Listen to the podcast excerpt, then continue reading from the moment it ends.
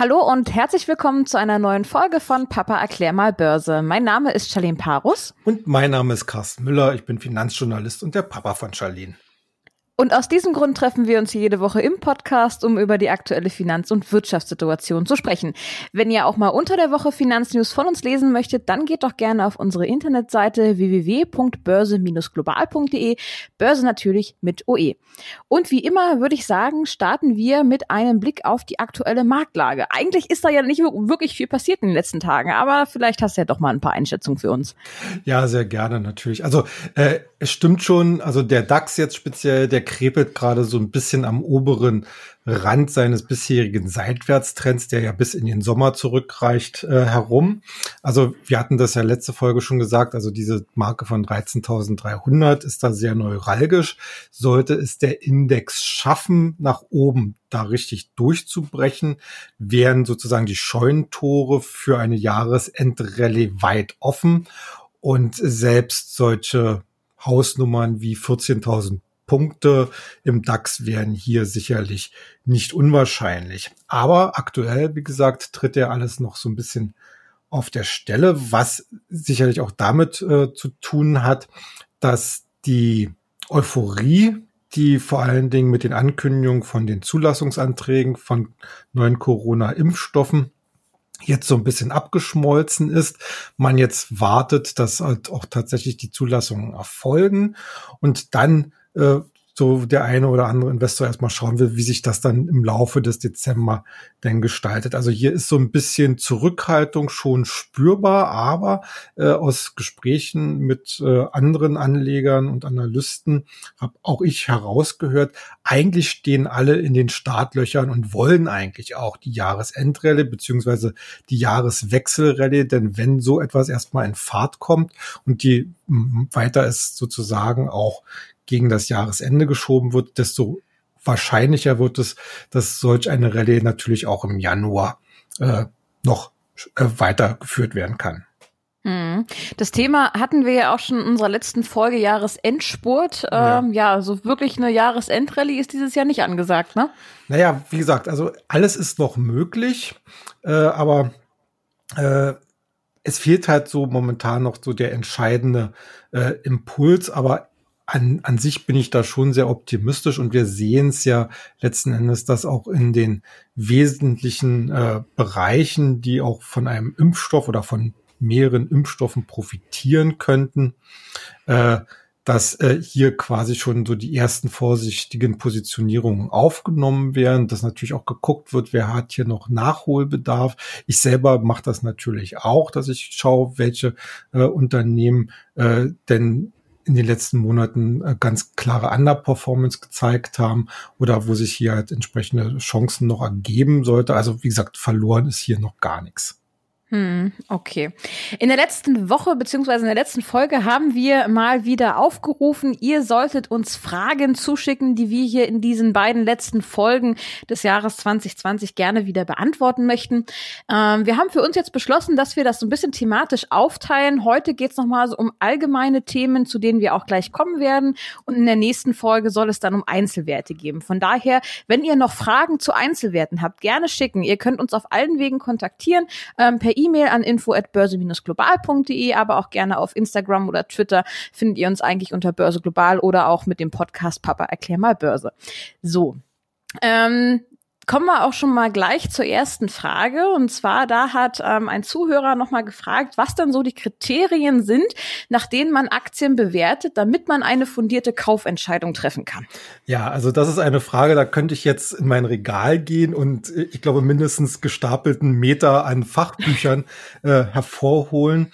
Aber so kompliziert möchte ich es natürlich nicht machen. Wie gesagt, da gibt es eine ganze Branche, die Analysten, die auch mit ganz vielen mathematischen Modellen arbeiten. Aber als Privatanleger äh, kann und soll man sich vielleicht auch gar nicht mit äh, solchen Theoriekram äh, belasten, sondern man sollte ein, ja, ich möchte es mal sagen, ein Modell für sich persönlich äh, zusammenbauen, was, äh, was man versteht, was man handeln kann und äh, was hoffentlich dann auch entsprechenden Erfolg äh, zeigt. Wir hatten ja zum Anfang, als wir hier angefangen haben mit unserem Podcast, haben wir ja relativ viele so Kennzahlen erklärt. Äh, mhm. Die Zuhörer, die ja hier schon länger dabei sind, können sich vielleicht noch dran erinnern. Also KGV, Kurs, äh, Kursgewinnverhältnis, Kursumsatzverhältnis, Kurs Cashflow etc. pp. Also die sind äh, auch für Privatanleger erstmal relativ schnell ähm, an auf den entsprechenden Börsenplattformen äh, zu ermitteln. Also da kann mhm. man. Kurze, kur ja? kurze Zwischenbemerkung. Ähm, also die Folgen, die sind alle noch online. Ja. Könnt ihr euch gerne einmal anhören. Das sind so ziemlich die ersten Folgen, die wir rausgebracht haben. Mhm. Ähm, bitte verzeiht uns die damalige schlechte Tonqualität. Auch wir verbessern uns stetig. ähm, aber wer da faul ist und nicht selber googeln möchte oder sowas, gerne mal bei Spotify oder wo auch immer ihr uns streamt, ähm, ja, einfach zum Folgenanfang mal gucken. Ja. Richtig, vollkommen richtig. Ähm, also wie gesagt, so ein, so ein gewisser äh, Grundstock an Kennzahlen sollte man sich auf jeden Fall bei einer Aktie anschauen. Also ich persönlich, äh, äh, oder nicht ich persönlich, also der viele Marktteilnehmer schauen halt äh, vor allen Dingen zum Beispiel auf das Kurs-Gewinn-Verhältnis, auf das Kurs-Cashflow-Verhältnis, also, also das Geld, was tatsächlich durch die, das operative Geschäft reinkommt. Natürlich werden auch die Umsatzzahlen ins Verhältnis gesetzt. Man guckt sich die äh, Wachstumsraten an, auch hier äh, natürlich äh, das äh, das sequenzielle Wachstum, also von Quartal zu Quartal oder Halbjahr zu Halbjahr, genauso wie eben von Jahr zu Jahr. Und äh, man muss sich natürlich auch ein wenig äh, oder, oder für eine fundierte Analyse sollte man natürlich auch in die Bilanz schauen, mal gucken, okay, was steckt denn da für Vermögen drin? Und das heißt ja nicht nur Maschinen, also da sind wir ja bei den Klassik, bei den klassischen Branchen. Das, was wir zum Beispiel im Hightech-Bereich haben, das sind ja auch vor allen Dingen relativ viele äh, ja, wie soll ich sagen, ideelle Vermögenswerte, also Patente und äh, ähm, sowas, sowas in der Art. Und natürlich sollte man auch sich immer angucken, wie sieht's denn auf der Verschuldungssituation äh, oder in der Verschuldungssituation aus und auch generell bei der Liquidität. Denn am Ende ist es ja immer eine Frage, wenn ein Unternehmen wachsen möchte, wo bekommt es Geld dafür her? Wenn es schon eine hohe Verschuldung hat, muss es entweder hohe Zinsen dann zahlen oder bekommt gar kein Geld. Äh, Wenn es äh, relativ wenig Liquidität hat, äh, also sozusagen immer so ein bisschen am, am knappsten ist, dann, dann ist das natürlich äh, problematisch, wenn dann halt so eine Sondersituation äh, stattfindet, wie auch zum Beispiel in diesem Jahr mit der Corona-Krise, äh, da ist dann letzten Endes kein Polster da und äh, da kann es eine Firma ganz, ganz schnell eben äh, den Abgrund herunterstoßen. Also um das nochmal zu sagen, also bilanzielle, äh, man, man soll sich eigentlich schon die Bilanz auch mal angucken, man soll sich die entsprechenden äh, Kurs-Gewinn-Verhältnisse äh, beziehungsweise andere Kennzahlen anschauen. Und man soll sich natürlich auch insgesamt das Geschäftsmodell am besten noch in der, innerhalb der Branche äh, anschauen, um da jetzt wirklich äh, alles festzumachen. Hm. Ein sehr beliebtes Tool in der Chartanalyse ist ja die 200-Tage-Linie. Wie lese ich deutlich die denn richtig? Ja, also die 200-Tage-Linie ist ja letzten Endes sozusagen der Kursdurchschnitt der letzt, auf, auf Basis der letzten 200 Tage und äh, die gibt halt so den langfristigen Trend einer Aktie äh, an. Äh, und daran kann, können sich halt äh, vor allen Dingen charttechnisch äh, fokussierte Anleger sehr gut orientieren, denn wenn der Aktienkurs selbst, der ja immer quasi mit der 200-Tage-Linie oder mit dem Durchschnitt halt mitläuft, sich dieser Linie nähert, ist das halt ein ganz wichtiges Signal, dass da vom langfristigen Trend etwas passieren kann. Also wenn zum Beispiel eine Aktie äh, diese 200-Tage-Linie äh, nach oben durchbricht, ist das äh, in der Regel ein ganz starkes Kaufsignal.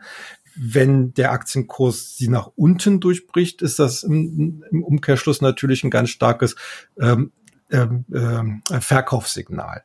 Und genauso können äh, natürlich Anleger auch drauf schauen, wie weit hat sich denn eine Aktie von ihrer 200-Tage-Linie entfernt. Also es gibt, ähm, ich, ich sag mal so, äh, von den unterschiedlichen Branchen und, äh, und Sektoren gibt es natürlich auch unterschiedliche Durchschnittswerte. Äh, und ich sag mal so, Technologiewerte zum Beispiel neigen eher dazu, auch mal ganz weit der der 200-Tage-Linie vorwegzulaufen. Mhm. Aber ganz grundsätzlich kann man einfach sagen, es gibt so ein äh, so Pi mal Daumen oder man muss ja auch den jeweiligen Chart sich mal angucken. Äh, eben, äh, dass eigentlich ein Kurs sich nicht zu weit sowohl von nach oben oder nach unten von dieser Linie entfernen sollte. Wenn er zu weit von äh, nach oben weggelaufen ist, besteht natürlich dann die Gefahr, dass er dann irgendwann mal eine Korrektur beziehungsweise eine Konsolidierung läuft.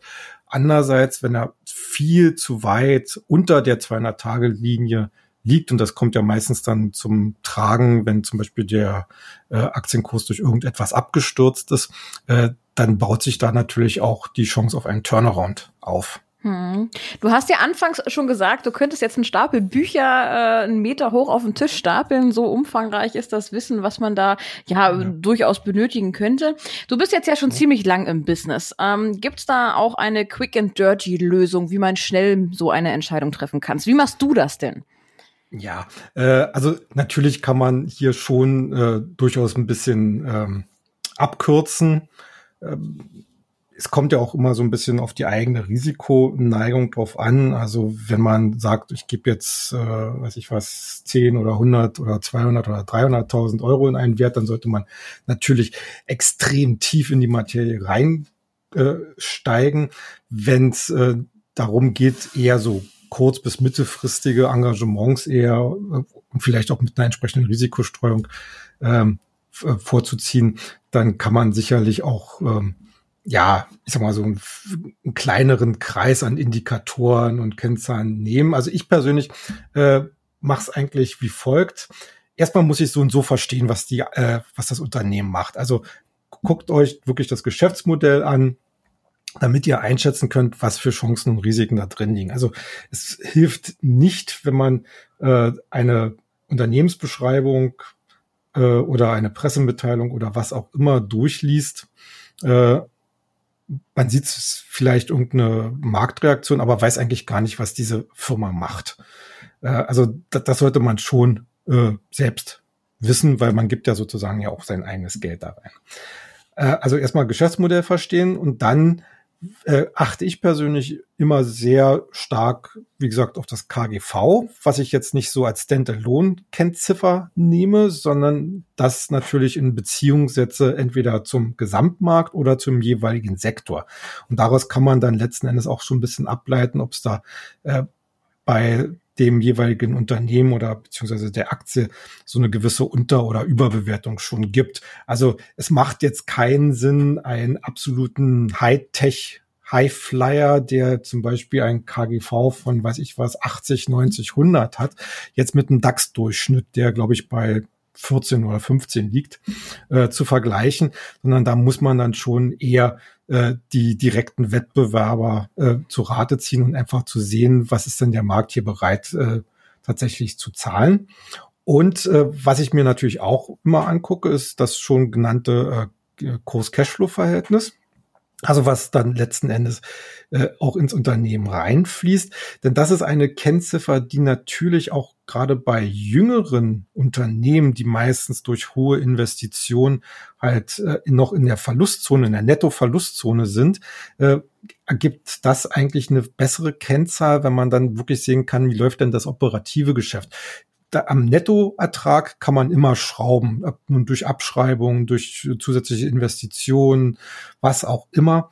Äh, entscheidend eigentlich für die Perspektive und auch an der Börse ist, was das operative Geschäft macht. Und weil wir äh, gerade auch das operative Geschäft äh, genannt haben, natürlich gucke ich mir dann auch im Jahresvergleich beziehungsweise im Quartalsvergleich meistens dann auch äh, für die nächsten, sobald verfügbar die Zahlen sind, für die nächsten ein, zwei, drei Jahre äh, die jeweiligen Wachstumsraten oder geschätzten Wachstumsraten an. Und da ziehe ich halt den Vergleich äh, zu meistens zu dem bisherigen Fünfjahresdurchschnitt. Also wenn man sieht, okay, da beschleunigt sich äh, ein, ein Wachs, eine Wachstumsgröße äh, gegenüber dem bisherigen Durchschnitt ist das natürlich sehr positiv. Wenn man sieht, okay, es verlangsamt sich, dann, dann muss man halt gucken, äh, wie stark verlangsamt sich und äh, warum verlangsamt sich. Ich meine, äh, dass wir natürlich bei einem Unternehmen, wenn es eine bestimmte kritische Größe erreicht hat, nicht davon ausgehen können, dass es noch so stark wächst wie zu Start-up-Zeiten, ist klar. Es gibt halt hier wirklich dann eine Abschätzungsfrage und das ist dann halt das, was man so landläufig dann 30 Jahre Börsenerfahrung nennt, äh, dass es halt gewisse äh, Umfänge halt nicht unterschreiten sollte. Äh, wenn, wenn das alles noch in Ordnung ist, dann sind solche Aktien halt dann auch immer noch interessant. Das sind so eigentlich so die Hauptkriterien, nach denen ich dann arbeite. Mhm. Eine weitere Frage war, wie man sein Depot mit Optionsscheinen absichern kann. Ähm, das ist natürlich schon mal eine sehr spezielle Frage. Von daher würde ich ganz gerne, bevor wir diese Frage natürlich auch noch beantworten, etwas grundsätzlicher werden. Mit welchen Methoden oder ja, wie kann man denn überhaupt generell sein Depot absichern? Was gibt's da?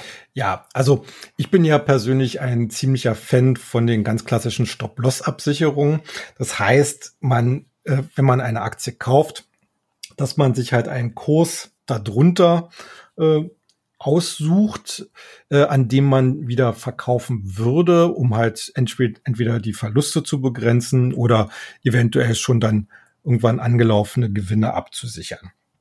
Äh, das ist äh, möglich, dass man einerseits beim Broker direkt sogenannte Stop-Loss-Order dann schon eingibt, dann wird quasi das automatisch äh, ausgeführt. Ich persönlich bin da jetzt nicht so wirklich der Fan von, weil wir haben ja doch eine relativ hohe Marktvolatilität äh, und da kann es durchaus auch mal passieren, dass man ausgestoppt wird, nur weil es mal einen schwachen Tag gab und äh, der Markt wieder ein bisschen übertrieben hat, ohne dass sich eigentlich an den fundamentalen Perspektiven dieser jeweiligen Aktie etwas geändert hätte. Deswegen finde ich es auch äh, einerseits äh, eher interessant, dass man sich einfach mal so für sich persönlichen Kurs einfach mal aufschreibt, ganz klassisch, äh, wo man sagt, okay, also wenn die Aktie dann doch bis bis dahin gefallen sein sollte, dann überlege ich dann doch mal, ob ich sie gleich dann verkaufe. Interessanter finde ich da die sogenannten Trailing Stop Loss, denn die gehen nicht von einem äh, konkreten Aktienkurs aus, sondern da gibt man als Anleger nur ein äh, Prozentwert an. Also wo man sagt, okay, also wenn die Aktie äh, von einem bestimmten Punkt aus, weiß ich was, zehn Prozent gefallen ist, dann wird verkauft. Und äh, Trailing heißt deshalb äh, das so, weil wenn die Aktie nämlich steigt, dann wird dieser Stop-Loss automatisch quasi hoch, äh, also nachgezogen. Mhm. Äh, die die Absicherungsspanne äh, wird nicht dadurch größer, sondern bleibt halt immer gleich. Und äh, am Ende ist es, ist es halt so, äh, natürlich kann man auch dort unglücklich ausgestoppt werden, aber ich denke mal, äh, in der Praxis hat sich gezeigt, dass die Wahrscheinlichkeit äh, an schwachen Tagen äh, trotzdem nicht so gegeben ist, äh, wenn man halt diesen Trading Stop Loss äh, halbwegs komfortabel eingerichtet hat. Mhm.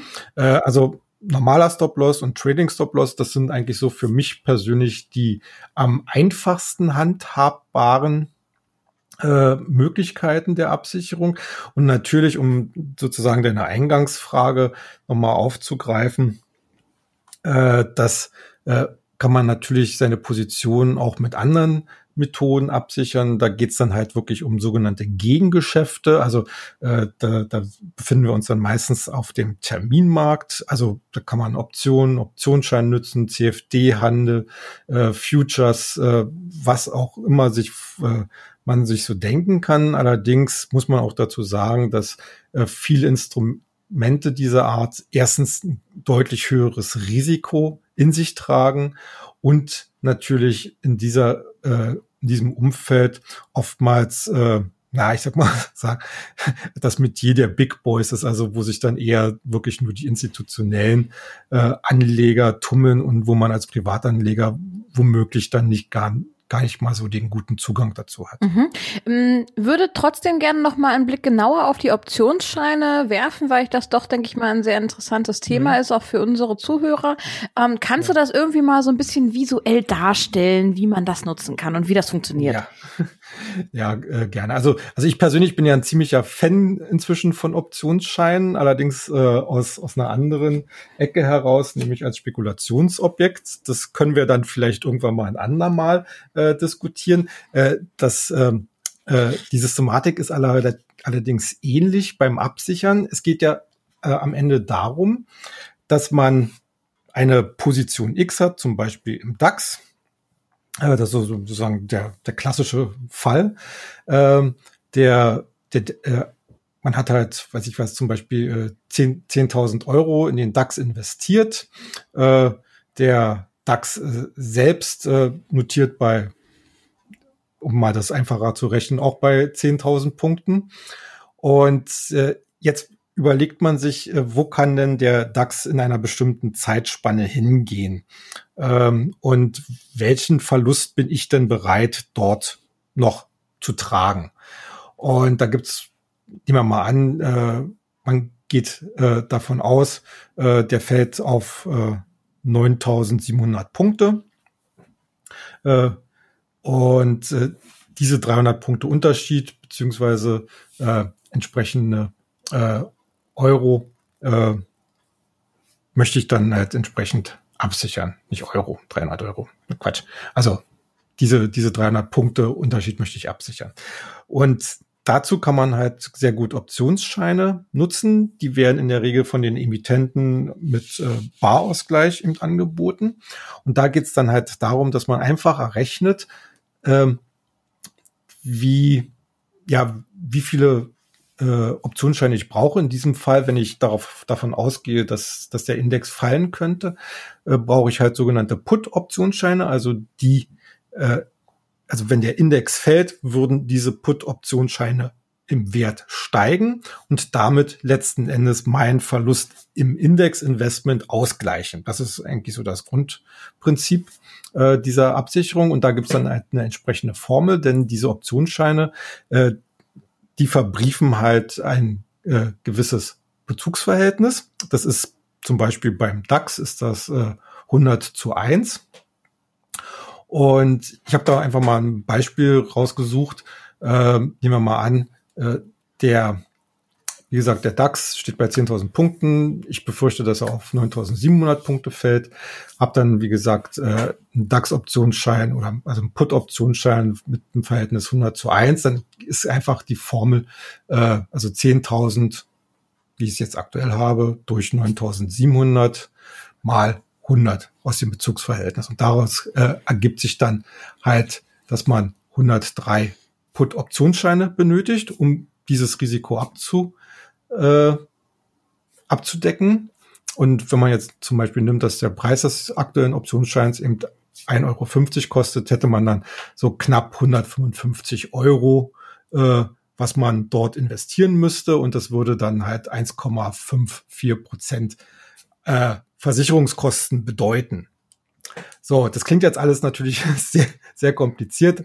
Und am Strich äh, geht es eigentlich nur darum, ich habe halt eine feststehende Formel, die ich halt mit diesen äh, ganz klaren ähm, Daten, die ich, die ich auch im Internet herauskriege und die ich natürlich erwarte, äh, berechnen kann. Also meine Investitionssumme, dann der erwartete äh, Kurs, falls es negativ läuft plus äh, und das Bezugsverhältnis und daraus kann ich halt die Anzahl der Put-Optionsscheine äh, berechnen und mit den entsprechenden äh, Preisen, die mir dann zur Verfügung sind, äh, dann halt äh, hochrechnen und weiß, wie viel ich dann entsprechend investieren muss. Äh, das Problem an sich ist eigentlich beim Optionsschein, dass es halt dort unterschiedliche Laufzeiten gibt, unterschiedliche Hebel gibt, unterschiedliche Kurse natürlich gibt. Also da muss man dann entsprechend dann schon mal ein bisschen suchen, was einem dort dat, äh, da am besten passt, weil man will ja auch nicht, dass die Absicherungskosten aus dem Ruder laufen und sozusagen äh, dann vielleicht unter Umständen noch mehr betragen als eigentlich der potenzielle Verlust. Ich hoffe, ich habe es das einigermaßen erklärt. Hm. Es gibt ja aber auch Call-Optionsscheine. Für was sind ja. die denn nützlich? Naja, die sind im Prinzip eigentlich nur die andere Seite der Medaillen, nämlich äh, wenn, äh, also wenn man jetzt mal die Absicherungsfrage nimmt, würde ich natürlich Call-Optionsscheine nur dann nutzen, wenn ich darauf spek eigentlich spekuliere, dass der Markt fällt, mich aber gegen steigende Kurse absichern okay. will. Wird, wird wahrscheinlich re relativ selten passieren. Also natürlich gibt es auch Möglichkeiten, zum Beispiel äh, ein Short-ETF äh, auf den DAX im Depot zu haben, den man dann vielleicht absichern möchte. Aber ich glaube, das ist dann wirklich so die äh, eher die Ausnahme. Hm, okay. Ähm, wir wollten heute einmal ein bisschen die Glaskugel anschmeißen und mal einen Blick aufs kommende Jahr wagen. Ähm, ja. Du und deine Redaktion, ihr bereitet ja aktuell auch schon im Börsenbrief Future Money so einen teilweise mehrteiligen ähm, Jahresrückblick vor. Ähm, aber mhm. wir wollen jetzt noch mal auf das Jahr 2021 gucken. Was können wir denn vom nächsten Jahr so erwarten? Na, ich hoffe doch nur Positives. also, also wir haben ja nun, äh, also aus Börsianer Sicht haben wir natürlich ein sehr, sehr aufregendes mhm. Jahr hinter uns äh, bringen müssen. Jetzt äh, zum Jahreswechsel werden die Karten nochmal neu gemischt, jetzt mit dem Vorliegen oder dem baldigen Vorliegen mehrerer möglicher Impfstoffe. Und da werden ja auch noch, denke ich mal, ein oder zwei andere mit dazukommen. Also zum Beispiel Johnson Johnson äh, aus Amerika, die stecken jetzt auch gerade in den Vorbereitungen für einen möglichen Zulassungsantrag. Also da hätten wir dann letzten Endes schon vier äh, und wahrscheinlich dann irgendwann mal mit CureVac dann fünf äh, potenzielle äh, Impfstoffe. Und Natürlich ist die Frage, wie kommen die weltweit an? Äh, reicht, reicht vielleicht eine übliche äh, Impfquote, wie wir es äh, auch bei Grippeschutzimpfungen haben, um hier eine gewisse sogenannte, wie man das mal so schön sagt, Herdenimmunität mhm. zu erreichen, dass äh, letzten Endes dann auch viele der Maßnahmen äh, aufge aufgegeben oder aufgebrochen werden können. Natürlich hängt es auch ganz stark davon ab, was die Politik dazu sagt. Äh, die einen sind ja da sehr restriktiv, sehr ängstlich, ja geradezu panisch. Ich möchte keine Namen nennen. Andere sind da doch ein bisschen äh, progressiver. Also äh, das wird uns sicherlich noch beschäftigen, weil daran wird letzten Endes auch ein bisschen hängen, wie Wirtschaft und Gesellschaft am Ende wieder äh, Tritt fassen können. Und weil wir gerade Wirtschaft genannt haben, äh, das ist natürlich äh, die, die Frage aller Fragen. Wir haben jetzt eigentlich äh, die doch interessante Situation, dass äh, es eigentlich von der, von der Pandemie-Seite her äh, keine wirkliche Entwarnung gegeben hat in den letzten Wochen und Monaten und trotzdem eigentlich aus den Reihen der Unternehmen recht optimistische Stimmen kamen, worauf ja letzten Endes auch die gesamte Börsenentwicklung äh, jetzt der letzten Wochen basierte, gerade auch in Amerika. Und jetzt wird es entscheidend sein, ob diesen Prognosen oder Hoffnungen eben doch Taten und Realität folgen können. Äh, ganz grundsätzlich äh, finde ich es schon interessant, äh, dass ähm, immer mehr Analysten eigentlich sehr optimistisch fürs kommende Jahr sind. Also es gibt natürlich immer wieder die äh, Crash-Propheten. Also ganz aktuell war auch wieder jemand dabei, der für nächstes Jahr den großen Crash wieder ankündigte. Schon wieder. Ja, schon wieder, genau.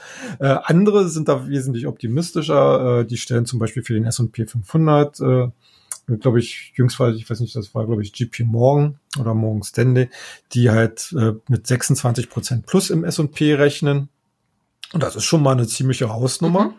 Mhm. Äh, wobei man äh, natürlich darauf hofft, dass vor allen Dingen äh, der neue starke Mann im Weißen Haus, wenn er denn stark wird, äh, dafür sorgen wird, dass vor allen Dingen diese, äh, diese Streitigkeiten äh, im Welthandel äh, einfach aufhören muss man, muss man sicherlich abwarten. Die Chinesen, die haben ja jetzt so eine sogenannte Lex TikTok auf den Weg gebracht. Äh, das heißt, dass sie äh, mehr oder weniger jetzt den Spieß umdrehen wollen und äh, die den Export von chinesischer Technologie und das, und das ist schon durchaus signifikant, ähm, gerade auch im Halbleiterbereich oder überhaupt äh, auch anderen Technologien äh, stärker äh, begrenzen wollen, beziehungsweise stärker kontrollieren wollen. Das ist natürlich eine ganz klare Retourkutsche gegenüber den USA, die ja ihrerseits unter Trump äh, äh, entsprechendes äh, gehandhabt haben. Also ich denke nur daran, schwarze Liste mit Huawei beispielsweise. Ähm, also da gibt's noch viel Rede- und Handlungsbedarf, aber äh, der Markt ist halt der Meinung, dass ein Joe Biden hier pragmatischer rangehen würde, zumindest in der Tonlage, äh, auch wenn er vielleicht bestimmte Restriktionen, die sein Vorgänger jetzt schon eingeführt hat, vielleicht jetzt noch gar nicht oder überhaupt nicht wieder zurücknehmen wird. Aber man hofft halt auf ein äh, darauf, dass man zumindest redet. Also ich würde da fast schon äh, noch mal diese diese Analogie zu Nixon ziehen und das da mal das damalige sogenannte Rot-China, wo man gesagt hat, nur Nixon konnte nach Peking gehen, also wo ja äh, zwischen dem kommunistischen China und dem antikommunistischen äh, äh, USA eben absolute Eiszeit äh, herrschte und natürlich auch dieser, dieser Stellvertreterkrieg äh, äh, teilweise in, in, in, Korea und dann später natürlich auch in Vietnam. Mhm. Ähm, dass, dass letzten Endes nur echte Hardliner da äh, quasi ins Gespräch kommen, weil man dann irgendwie so ein bisschen auf Augenhöhe vermutet zu sein. Und äh, mal sehen, ob Joe Biden so ein Hardliner ist, der dann am Ende vielleicht doch äh, auch was Gutes äh, bewirkt. Auf jeden Fall, der Markt hofft darauf. Mhm. Und der Markt hofft natürlich darauf, dass, dass wir mit den Impfstoffen Corona endlich abhaken können und dass wir einer deutlichen Wirtschaftsbelebung entgegensehen und dass das, was wir jetzt eigentlich am Aktienmarkt bisher gesehen haben, eigentlich nur ein gewisses Vorgeplänkel war, also eine Normalisierung nach dem Crash und dass es jetzt eigentlich darum geht, äh, welche Unternehmen und welche Aktien sich als zukunftsfähig äh, gezeigt haben. Und das bringt uns natürlich dann, oder das spielt uns jetzt mit unserem Börsenbrief natürlich extrem in die Hände, weil wir eben auch glauben, dass Corona eben als Katalysator dafür gewirkt hat, dass gerade die neuen Trends und Themen der Zukunftstechnologien, der neuen Geschäftsmodelle eben hier äh, deutlich mhm. nach vorne getrieben werden. Ja. Es gibt ja aktuell, würde ich sagen, noch ziemlich, ziemlich viele Leute, die ihr Geld überhaupt nicht oder sehr wenig nur in Aktien investieren wollen und sich lieber das Geld aufs Sparbuch oder unter das Kopfkissen oder sonst da wohin legen. Ähm. Wie klug ist diese Idee? Also ich würde mal sagen, äh, sie ist nicht klug. Also äh, interessanterweise genau äh, zur Vorbereitung unserer Sendung ist mir eine ganz brandneue äh, Grafik von Statista in die Hände gekommen, wo man äh, abgefragt hat die beliebtesten Geldanlagen der Deutschen. Mhm. Und äh, da, unter der Rubrik Anteil der Bevölkerung die folgende Anlagemöglichkeiten im Haushalt besitzt. Und da war das Sparbuch mit 56 Prozent weit vorne. Mhm. Erst erst Immobilien kommen äh, oder Immobilien kommen erst mit 23 Prozent, wobei äh, es jetzt hier nicht unbedingt aufgeschlüsselt ist, ob das jetzt nun äh, Wohnimmobilien tatsächlich sind oder Spekulationsimmobilien. Äh, Aktien nur knapp 10 Prozent. Nee. Ja. Also alles, alle Positionen vorher vermögenswirksame Leistungen, Tagesgeld, Festgeld etc. Alles Zinsprodukte. Mhm. Es gibt doch keine Zinsen und, mehr. Das genau, und wir wissen doch, es gibt keine Zinsen. Ich meine, jetzt momentan tut es den Leuten gerade nicht weh, weil wir äh, keine oder sogar eine negative Inflation, sogenannte Deflation haben. Das heißt also, es gibt per se jetzt keine tatsächliche Geldentwertung. Mhm. Also äh, wenn ich wenn ich jetzt hier meine 0,05 Prozent aufs Sparbuch bekomme, äh, dann äh, bleibt unterm Strich, weil eben keine Inflation da ist, doch noch ein bisschen was übrig. Und natürlich haben die Deutschen ein äh, vielleicht auch aus ihrer Geschichte heraus eben dieses überbordende Sicherheitsbedürfnis äh, und sind äh, eigentlich äh, in dieser Situation, ich meine, ich möchte da jetzt keine Schelte machen, sondern einfach nur mal klar machen, was da eigentlich passiert. Sie sind eher bereit, äh, Geld zu, äh, einzubüßen oder, oder das ist, das ist, ja, letztendlich ein, einzubüßen, weil Inflation wird auch wieder zurückkehren. Ähm, und äh, scheuen es letzten Endes in das, in das ja, wie soll, ich, wie soll ich sagen? Also ich möchte jetzt hier keinen kommunistischen Begriff einführen, aber das, das Volksvermögen, also sprich die Unternehmen, äh, die, die Wirtschaften, also, also, also in die Wirtschaft äh, zu investieren per Aktien. Weil sie natürlich denken viele, ja, Aktien sind riskant, ist ja auch richtig. Hm. Äh, weil Unternehmen können auch pleite gehen ja. und am Aktienmarkt können sich irgendwelche Leute überlegen, äh, ja, äh, heute treiben wir den Kurs in die Richtung und morgen treiben wir den Kurs in jene Richtung. Natürlich ist es äh, nicht nur spannend, sondern mitunter, wenn man dann nicht das Nervenkostüm dafür hat, auch sehr aufreibend. Ähm, aber am Ende sind Aktien, und das muss man sich ja immer wieder vor Augen führen, äh, immer noch Sachwerte. Und, und beim Sparbuch legt man äh, das Geld, äh, da, könnt, da kriegt man momentan genauso viel, als wenn man es unter das Kissen macht, bloß dass man halt nicht weiß, wo sein Geld ist und äh, äh, beim, beim Kissen wüsste man es wenigstens. Mhm. Was vielleicht so mein Tipp für vorsichtige oder ängstliche Anleger wäre, ähm, ETFs, ihr müsst euch gar nicht selber kümmern um den Kram. Also ich meine, Einzelwerte ähm, bringen natürlich schon sehr viel Arbeit mit sich und man muss da auch hinterher sein, wenn man da vielleicht mehr Erfolg haben möchte. Ähm, aber ETFs, die sind gemanagt und ähm, würde ich sagen, sind eine ganz gute Alternative und ähm, bringen durchaus doch auch Gewinne, oder? Ja. Ja, also ähm, wie gesagt, wir machen ja im, im Future Money, machen wir ja nicht nur Einzelempfehlungen, sondern haben ja auch so eine ETF äh, beziehungsweise Zertifikatestrategie, weil wir sagen, äh, das sind alles so junge Themen, äh, die natürlich auch extrem risikobehaftet sind. Und da gehen wir lieber auch äh, mit einem Teil unserer Strategie in die Breite. Und solche ETFs sind halt sehr gut dazu geeignet, eine Risikostreuung äh, hinzubekommen. Und äh, wenn man es jetzt nicht allzu exotisch haben will, sondern sich zum Beispiel ein DAX-ETF äh, ins, ins Depot packt, packt äh, da äh, denke ich mal, hat das auch seine Berechtigung. Genau. Und ansonsten könnt ihr auch gerne euer Geld in unseren Börsenbrief Future Money investieren. Die Links genau. dazu packe ich euch gerne nochmal in die Show Notes rein. Da könnt ihr euch nochmal ein eigenes Bild drum machen. So, dann wären wir auch schon am Ende unserer heutigen Folge angelangt. Wie gesagt, nächste Woche wollen wir uns nochmal ein bisschen stärker auf Einzelwerte konzentrieren. Von daher bombardiert uns gerne mit euren Fragen. Wir versuchen so viel wie möglich zu beantworten. Ähm, auf allen Wegen gern willkommen. Und ja, ansonsten wünsche ich euch bis dahin eine schöne und erfolgreiche Woche noch. Ja, macht's gut. Bis dann. Tschüss.